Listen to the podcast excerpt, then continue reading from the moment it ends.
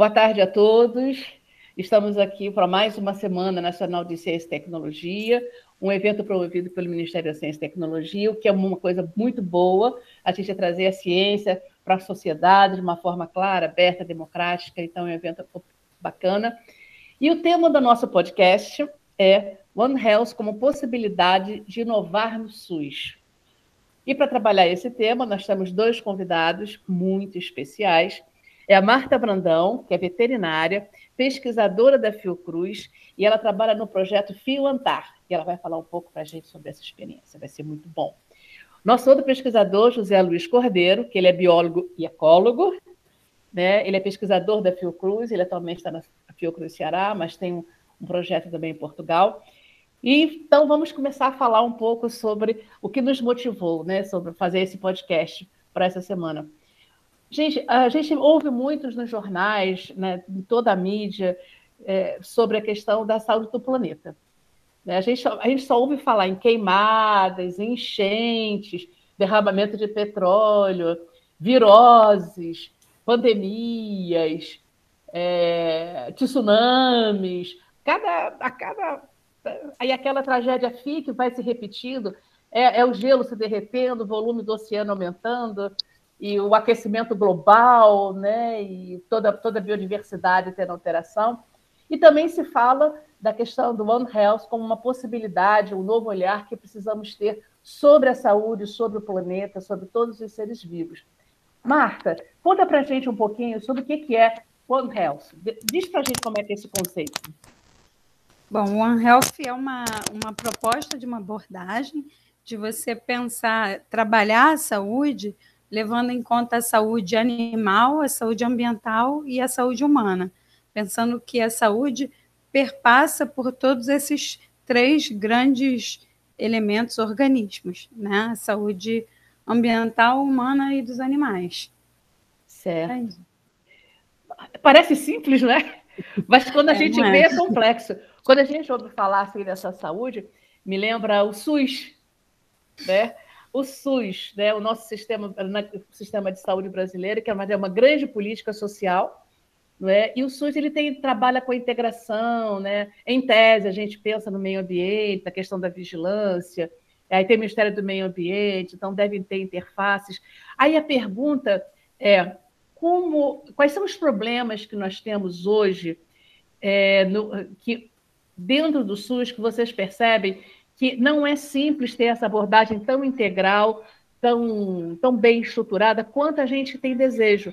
Quando a gente fala da integralidade do SUS, quando a gente fala do campo da promoção, que fala de comportamento humano, quando a gente pensa nos determinantes sociais, é, é, é, é super. Não tem como a gente pensar em saúde de forma diferente. Mas como é que vocês veem essa questão do One Health no SUS?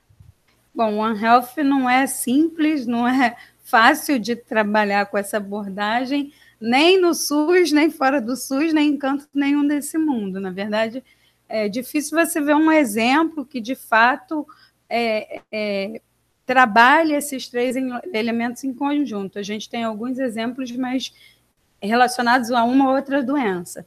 O SUS, por si só, ele tem muito essa proposta também, e a gente já vê em algumas localidades o SUS funcional com essa abordagem. A gente precisa melhorar muito, muito isso, é, tanto de, de, de treinar pessoal que tem essa abordagem, quanto ter estrutura de início, do início ao final, para responder as perguntas que a gente gostaria.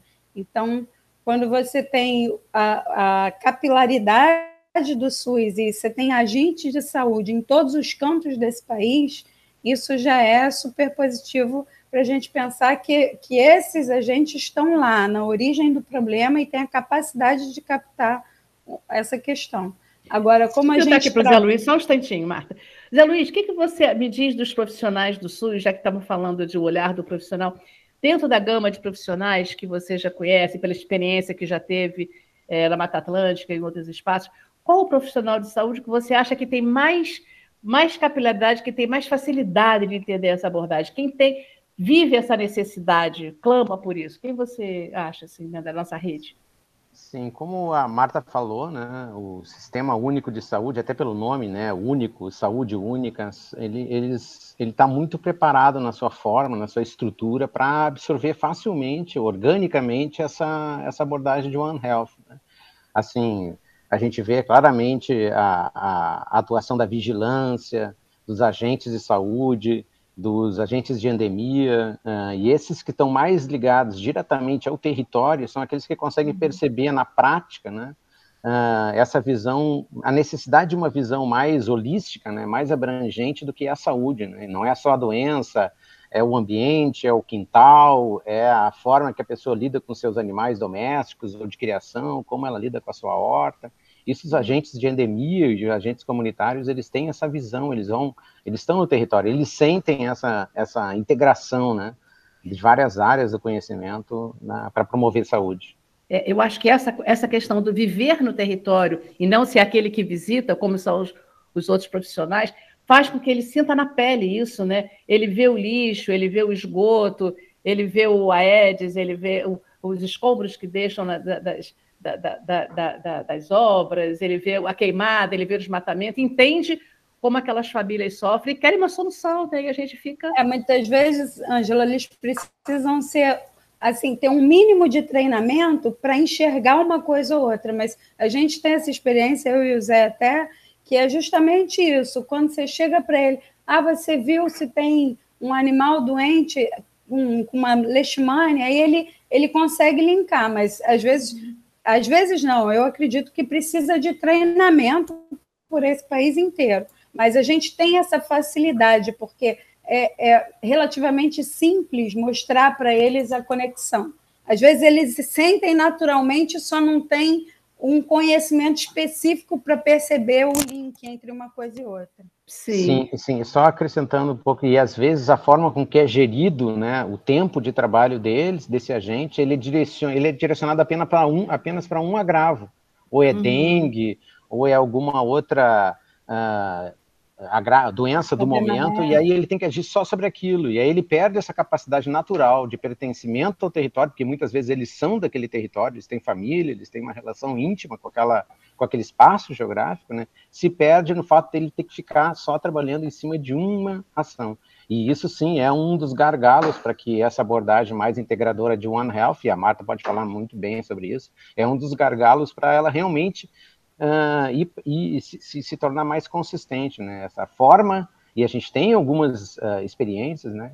Do uso dessa abordagem para se fazer uma vigilância mais abrangente no contexto do One Health, né? Do Saúde Única. É, acho que vocês podiam falar um pouco daquele projeto que nós tivemos juntos lá na Mata Atlântica, com a esporotricose, né, foi uma experiência bastante rica, né? A gente sentiu muito na pele a demanda do agente. Ele era programado para trabalhar só dengue, ele via esporotricose, via os animais. Aí, quando a gente começou o projeto, tratava dos animais, a equipe da família da pessoa, e aí se fazia é. educação é. em saúde, encaminhava, tratava o animal, tratava a pessoa, e se, se via todo o restante do ambiente, do território, né? É, naquela época, essas pessoas começaram a enxergar, além do que já era o trabalho deles, a esporotricose e a leishmaniose como duas enfermidades, dois agravos de saúde zoonóticos, né? Então, que acometiam os animais e as pessoas, e começaram a entender como é que, como é que essas doenças circulavam naquele ambiente. Foi uma, uma experiência muito rica para a gente, pessoalmente, mas, ao uhum. mesmo tempo, bom, é, acho que estou falando por mim pelo Zé, Zé depois, mas, assim, também muito decepcionante, porque a gente viu que um dos grandes gargalos para essa abordagem ser mantida é a questão política, porque aí você começa a montar uma equipe, a montar uma estrutura que. A gestão do SUS, né? O é, sistema justamente. de gestão do SUS. A gente teve esse, todo esse trabalho lá e, de repente, desmontou a diretora do posto de saúde que funcionava, já não estava mais lá, a nova equipe não sabia do que a gente estava falando.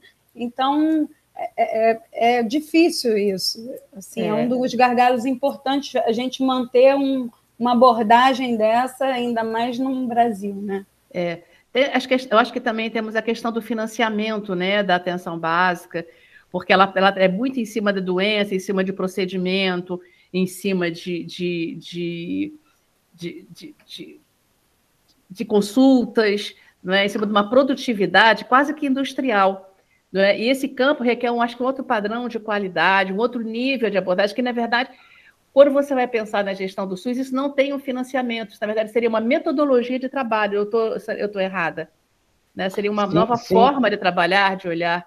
Sim, uma forma de trabalhar na prevenção, né? na, na promoção prevenção. e prevenção. Ele é muito, muito eficiente e está aí a Organização Mundial da Saúde com esse tema, né, da, uhum. da abordagem holística, né, de One Health, saúde única, saúde planetária, com uma das formas de se fazer vigilância planetária com relação à emergência, né, surgimento de novas doenças, Sim. monitorando, vigilante, fazendo vigilância ambiental, né, monitorando as ações, as pressões, os impactos né, da atividade humana sobre o ambiente e o que de, e o que de negativo isso traz, né, porque no fim das contas quem sempre paga a conta de alguns atropelos no, no processo de desenvolvimento é a saúde. A saúde é, do planeta. Tudo cai sobre a saúde. Tudo é, e a nossa vigilância, só para completar o que o Zé falou, é, é isso. E o que você falou, a nossa vigilância está muito voltada para agravos, para um único agravo. É para febre amarela, é a dengue, é a esporotricose, mas o que falta é ter essa integração. Se eu estou trabalhando com febre amarela, eu também tenho que pensar em dengue, zika, chikungunya. Eu sei que já se pensa, mas na prática se faz pouco. Eu, eu tenho a sensação que a gente pensa quando ela chega. É. Quando está instalada a situação, é que a gente começa. É uma, uma questão da cultura, né? É, é, dos gestores, é sempre, a gente trabalha sempre numa emergência, uma emergência em cima da outra. A gente no Brasil não tem uma continuidade de política, né? A gente... É uma vigilância preventiva, preventiva. né? Na verdade. A gente é. tem esse trabalho. Quando tem um surto, quando tem um agravo, o SUS trabalha super bem. A gente vacina. Ele tem resposta, gente, né? É, a gente, mas a preventiva é que é mais complicado. Na febre amarela tem um exemplo até de, de da prevenção com, com a vigilância dos animais, né? A morte de primatas, ajudando a, a indicar isso e a vacinar a população antes. Isso funciona bem também. Mas e os outros agravos que também podem acontecer? A raiva, quando você vê, já morreu a pessoa que a gente tem surtos de raiva, sim. Sim, está então, crescendo, né? Pelo que eu Exatamente. É um dos agravos que me preocupa. Então, a gente devia estar. A raiva, mordida de cobra, né? Morte é. por... E aí, quando, eu, eu, e aí, quando a gente simplesmente faz o exercício de dar um passo atrás e ver o que pode estar por trás de, disso, do, da volta da raiva, até mesmo do surgimento do coronavírus e de outros agravos e possibilidades de, de de arbovírus que estão aí aparecendo, a gente entende, e é aí que eu acho que é o que, aonde a vigilância deve atuar, né? É. São tentar entender esses fatores que estão condicionando isso, né, da atividade humana, é. do impacto ambiental. É. Agora, quando a gente fala de SUS, né, a gente fala de prestação de serviço, a gente fala de regulação, a gente fala é, de formação profissional, a gente fala de educação e a gente fala de pesquisa. Aí eu queria perguntar, Marta, Dentro dessa linha de One Health, nesse campo da, da, da prevenção, é, você que está trabalhando no projeto FIOANTAR, como o FIOANTAR, fala um pouco para a gente sobre o que é o FIOANTAR e a contribuição que ele traz, na verdade, para o SUS, né, porque ele é um projeto que está vinculado à Fiocruz, você é uma pesquisadora ligada a esse projeto, e assim, a Fiocruz é uma instituição de saúde, né? Como é que a gente está lá? O que, que é... Fala um pouquinho para nós sobre esse propósito. É, o FIONTAR acho que entra na questão da inovação também, né? Muito Cantar começou muito com essa ideia de, de inovar e de pensar a saúde para o futuro. E, na verdade, é um futuro que já é muito atual. Por quê? Porque, por causa das mudanças climáticas, todas essas questões climáticas, é, na Antártica tem uma série de patógenos que circulam lá, a gente conhece muito pouco sobre eles e conhece pouco do, do, do, da capacidade que isso tem de chegar aqui. E a gente sabe, já tem vários exemplos, o coronavírus não deixa de ser um desses, mas uhum. que as uhum. mudanças climáticas atuam facilitando a emergência de algumas doenças. Então, como a Antártica, a gente acha que a Antártica está muito longe, mas a gente está a um pouco mais de 9 mil quilômetros da Antártica de distância. Então, o nosso clima responde muito ao que acontece na Antártica. Então, as correntes marinhas e correntes aéreas determinam muito do nosso clima aqui. E junto com essas correntes, circulam por aqui também mamíferos e aves que vêm da Antártica, ou que tiveram contato com outros animais que chegam aqui. Então, aí, aí nisso circulam patógenos. E a grande pergunta do Fiantar é o que, que circula lá que tem algum risco, alguma capacidade de chegar e vir para cá. É pensar um pouco, adiantar um possível risco.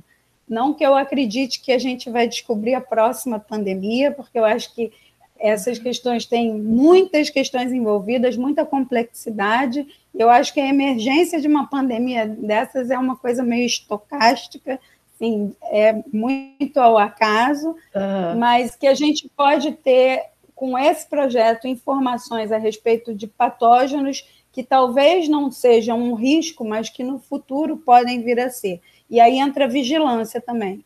Que a gente, a ideia é conhecer o que é, o que está lá, conhecer um pouquinho da circulação e manter essa essa informação, né, em dia ou uhum. não em dia, mas que a gente tenha um pouco de de base de pesquisa sobre esses patógenos que circulam lá.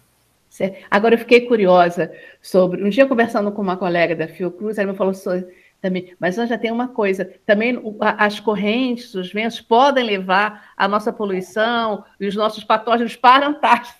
Então, é um vai e vem. A gente, o Fiontar também está pensando nisso.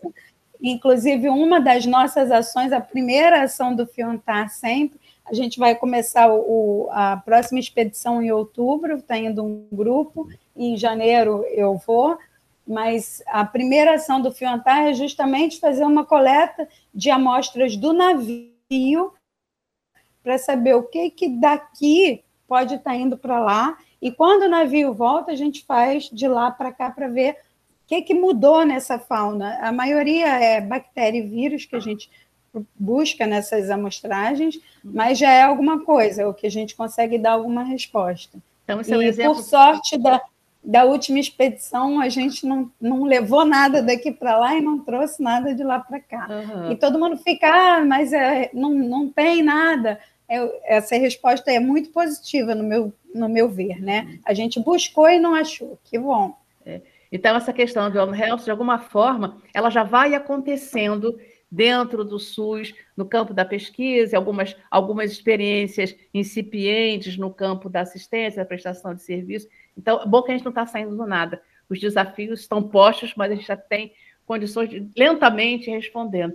Agora, Zé, você tem uma experiência grande no Pantanal já há alguns anos, com o seu projeto do SESC, teve agora lá nas queimadas. Conta para nós, como é que é essa questão do Pantanal, que é muito seu território, né, que você está lá há muitos anos monitorando? Sim, eu vejo assim que nesse contexto nessa até leitura, né? É, nessa leitura né, que, o, que a Marta colocou, né, o, da Fiocruz e do SUS e todo esse contexto da, da pesquisa, da inovação, a gente vinha num caminho muito bom, né, de, de aproximação, de integração entre diferentes áreas, né, e eu tenho trabalhado no Pantanal, assim, formando, através da formação de uma rede de pesquisadores, que está sempre, é muito dinâmica, né? Entram, saem pesquisadores, né? Uhum. Vão, vão, integrando diferentes áreas, da área da saúde, da área da biodiversidade, da área zoológica. E nesse contexto uh, todo, frente ao impacto gigantesco das incêndios, dos incêndios do, de 2020, né, do ano passado, a gente continuou monitorando né, os impactos dessa, dessa tragédia sobre a fauna e sobre também sobre os patógenos que circulam naquele ambiente e, da, e, da, e do potencial zoonótico né, de, de alguns patógenos que estão sendo monitorados, além daquilo que a gente já faz há um bom tempo, né, que é trabalhar uh, coletando amostra biológica, uh, formando rede de laboratório para vigilância, independente de ser direcionado para um ou outro patógeno, na direção uhum. daquilo que a Marta sabe muito bem, que é construir é. Uma, um banco de amostras, né, um biobanco, né, uh, uhum. para auxiliar a vigilância do surgimento e emergência daquilo que a gente nem sabe ainda do que pode vir, né, frente uhum. a desastres recorrentes, né, e principalmente nesse período que a gente está vivendo no Brasil, de um certo afrouxamento né, da, do cuidado com o ambiente. É. Agora, se não me falha... esse projeto do, do Inova Pantanal, que é justamente Deu meu pensamento, Marta, muito bom. É isso que eu ia perguntar para o Zé.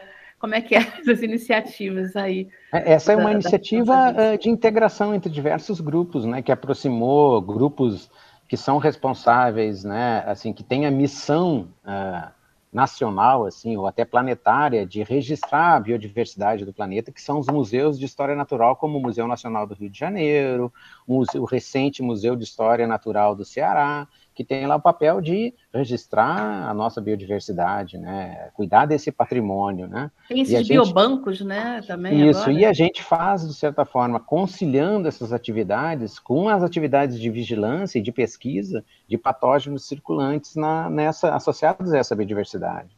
E com isso a gente aumenta o nosso poder de, de, de previsão até e de resposta, né? Uhum. De resposta é, a algo que... que possa aparecer. E um biobanco, é... Marta, vai lá, completa aí não ia nem falar de biobanco, eu ia falar justamente dessa coisa de como é que você é, bota a abordagem One Health dentro do SUS. É, não é simples, tem um, um, monte de dificuldades, mas eu acho que essa integração do, do SUS, da ciência com a pesquisa, é necessária. E aí o que o Zé está falando é que já tem muita gente que trabalha com amostra biológica, que tem que tem informações riquíssimas, importantes a uhum. respeito de patógenos que circulam. Então, as coleções biológicas, os museus, eles coletam de uma forma ou outra espécimes animais. Então, não é o que a gente está tentando fazer isso é montar uma rede que integre essas informações e que aproveite essas amostras, porque muitas vezes um, um pesquisador coleta um animal para botar no museu e, e é, o, os órgãos internos dele não são aproveitados. E o que a gente está uhum. querendo fazer é juntar os pesquisadores desse país pra, e juntar com o SUS e juntar com resposta de diagnóstico de laboratório de referência para a gente conseguir aproveitar essas amostras. Eu acho que uhum. a gente está com um grupo muito legal, positivo, querendo fazer isso junto. O Zé lidera um grupo junto, é, lá no Pantanal, e também tem esse projeto do Inova Pantanal, que é isso, é para montar essa rede. É um desafio enorme, eu, eu sinceramente não tenho certeza que, que a gente vai ter 100% de êxito, mas para mim, cada passinho já é um passo positivo para um futuro é. que vai ser mais, mais interessante. E, e, acho que tem pesquisadores que também trabalham a, a, a questão respiratória né, da, do, do, humano nessas condições dessas queimadas e as consequências que tem para a saúde. Sim, né, nesse edital é, também teve gente que vai trabalhar no Pantanal, tem grupos da Fiocruz, liderado pela Sandra Reicon, que estão um projeto para justamente também ver a saúde da, da população humana, claro, né? Porque isso tudo a gente está falando dos, mais dos bichos, mas a população humana está ali, está dentro é, do escopo da é. Como, a, como, a, tá, sim, Fala, como, como, a Marta falou, é, é um desafio grande, né? Mas a gente tem aí instituições fortes, como a Fiocruz, os museus, as universidades, tem redes sólidas, né? De, de, de, de investigação, né? De pesquisa e o desafio é grande, mas a gente tem uma capacidade de recursos humanos para essa área, né, de, de, pesquisa, investigação, treinamento, capacitação muito grande no Brasil e muito grande também ligado ao SUS, né? Ele tem uma uhum. capacidade de inovar, de absorver inovação muito grande. É, o SUS é intersetorial, né? É, ele só tem que então, é. né, deixar isso acontecer e receber os devidos investimentos, é. né, para isso, é. né? É. Estou entendendo que nós temos. Agora, me citem assim assim, dois desafios que, importantes, de peso, que servem para nos guiar para vencer esses problemas que nós temos hoje com a leitura do One Health? Eu, eu, eu, acho que um deles, muito importante, é retomar, né? talvez não, agora não nesse período um pouco confuso, mas retomar a aproximação entre, por exemplo, o Ministério da Saúde, Ministério do Meio Ambiente, Ministério de Ciência e Tecnologia, desenvolvimento né? social, desenvolvimento social, é, era algo que estava acontecendo, e a Fiocruz era pivô desse, de grande parte dessa integração, né? seja através dessa coordenação de redes de coleções biológicas, né? seja de projetos inovadores como o Fio Antar, como o Inova Pantanal, eles são, assim, catalisadores, né, desse potencial todo, nacional e internacional, né, porque o Brasil uhum. é líder em, em, em biodiversidade, né, em conhecer ferramentas e conhecer biodiversidade, o Brasil é um expoente internacional, né? Mas precisa retomar o investimento nessa área e retomar o investimento no processo que facilite essa integração. Né? É. E o SUS é, é uma e... ferramenta boa para isso. É um sistema maravilhoso, né? Sim. Vai, Martinha. Além de retomar, é avançar nisso, que eu acho que é isso. A gente estava tava muito bom, né? A gente estava caminhando muito bem, e agora a gente teve um, quase que uma ruptura, a gente pode dizer assim, mas é, avançar também na, na, na visão do pesquisador, porque eu acho que muitas vezes o pesquisador ele ele está lá isolado no laboratório dele, trabalhando com o patógeno dele, e acho que agora a gente está conseguindo avançar um pouquinho. Eu senti nesse projeto do Pantanal, pelo menos uma vontade de muita gente de, uhum. de colaborar. O coronavírus ele foi um exemplo que eu achei muito legal e necessário, onde no início todo mundo compartilhou DNA de todo mundo, estou falando no mundo mesmo, no planeta. Rede, né? Rede. É, todos os pesquisadores no mundo compartilharam informação, compartilharam DNA. Nossa, isso foi um avanço enorme, eu acho. E Sim. a gente, acho que a partir desse, desse exemplo e desse acontecimento que foi necessário ou todo mundo conversava, ou ninguém avançava. Então, assim, a ciência antes era muito assim, cada um no seu canto e eu vou competir com Não, você. agora é rede. É tudo em rede. Eu acho que a gente colaborando já... com o outro. É, é eu, eu acho que a gente avançou muito, o coronavírus deu um start positivo nisso e a gente tem que aproveitar essa onda. Óbvio que isso é um desafio enorme. Não acho que vai ser fácil, que ah, o coronavírus chegou e, putz, o exemplo está aí, vamos lá ainda tem gente com um pouco de dificuldade de compartilhar informação. Mas eu acho que a gente tem como avançar. Está ali. caminhando. É. Então, podemos dizer que as sementes estão plantadas. Pelo Sim. menos no campo da ciência, no campo da pesquisa, a gente está começando a andar. No campo da área de serviços, já existem algumas iniciativas, incipientes, mas já existem, bem-sucedidas, outras que passam por experiências de aprendizado. Né? Podemos dizer que temos profissionais sensibilizados na ponta, para essa vivência no território com esse olhar. Então, as sementes estão postas e estamos caminhando. Podemos dizer assim? Podemos. Eu acho que tem muita gente boa, tem muita gente com vontade de fazer e acredito que a gente tem que seguir nessa energia. Né? Vamos todos descobrir como. Eu fui a um congresso de epidemiologia ano passado, aliás, ano retrasado, antes da pandemia. E o Congresso fechou com o ministro da época, dizendo que o Brasil tinha que ter uma, uma visão One Health, isso tinha que acontecer, porque nada mais teria resposta para dar aos grandes eventos que estavam previstos já pelos epidemiologistas para a realidade brasileira, que é a realidade do mundo também, que está todo mundo caminhando na mesma direção. Então, vou agradecer a participação de vocês. Nosso tempo está limitado. Muito obrigada, acho que foi muito frutífero, muito prazeroso. E vamos deixar um oi para o pessoal e falar, galera, frequente os outros eventos da Semana Nacional de Ciência e Tecnologia. Vamos ver o que está acontecendo na vida, na ciência, na academia, porque são vocês, cidadãos, que pagam as nossas pesquisas e a geração de tecnologia desse país. Beijo! Isso aí, valeu, Ângela, beijo, foi um prazer. Valeu, obrigado e vamos em frente. Vamos em frente, que atrás vem gente.